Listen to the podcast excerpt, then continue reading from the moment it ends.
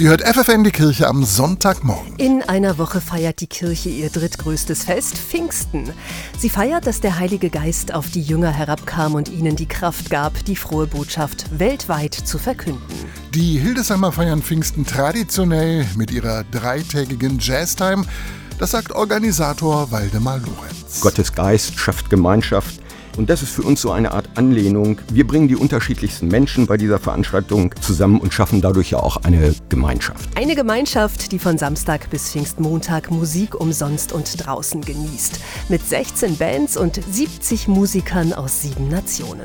Los geht's samstags um 14 Uhr mit einer regionalen Band. Das sind die O-Jacks, die eine super heiße Mischung aus Rockabilly und Rhythm and Blues spielen. Danach haben wir eine super Funkband Radius. In deren Musik hören wir jetzt einfach mal ganz kurz rein.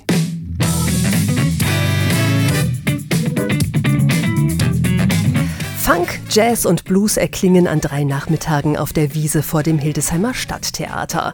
Ein Highlight am Pfingstmontag, Chris Corcoran mit seiner Band. Das ist einer der besten Blues-Gitarristen aus Großbritannien. Der kommt extra für das Festival in Hildesheim aus London eingeflogen. Pfingstsonntag gibt es aber auch Musik im Stadttheater. Am Pfingstsonntagabend werden die Gewinner des High Five Jazz Music Award gekürt. Gewonnen hat es das Jakob Manns Projekt und das wird wirklich eine Jazzgala, die sich gewaschen hat.